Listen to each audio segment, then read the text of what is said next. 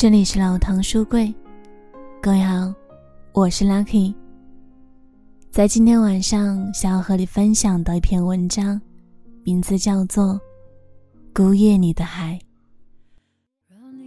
走在海边，总会听到海浪的拍打声，每一次的拍打，都像是在表达自己内心的撕裂。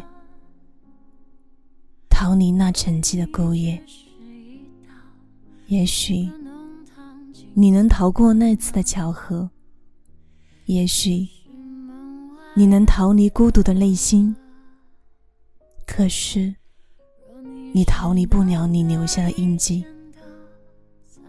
因为这是你的生活。每次听着海风的声音，回荡的。反复的击打着那寂寞的沙滩，冲掉逃跑的证据，再也看不到的回忆，闻不到那淡淡的呼吸，总会选择一个人静静的走着，努力的去感应那不可能触摸的心跳，也听不到耳道已经习惯的声音，似乎有些过于的安静。曾经不止一次的去拨通那个无法忘掉的电话号码，可听到的永远是你拨打的电话是空号。失落的情绪和那苍白的内心变得更加的无可奈何。也不止一次去曾经出现过你身影的角角落落寻找你的踪迹，可是运气总是那么的差。那么的无奈，这是自己给自己的希望，最后都变成了失望。每次走在我们常去的那个海边，看着落日慢慢的被海水吞噬的时候，就会感到莫名的不舒服，因为那时的我就像失去太阳的海滩，只剩下自己。听到夜空里那海水冲击海滩的声音，似乎是内心每一次对你费尽力气的呼唤，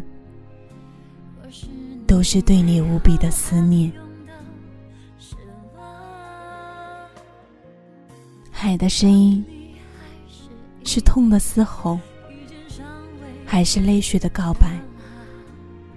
说不出。也道不尽，我们只能用心去感受那声音的期盼。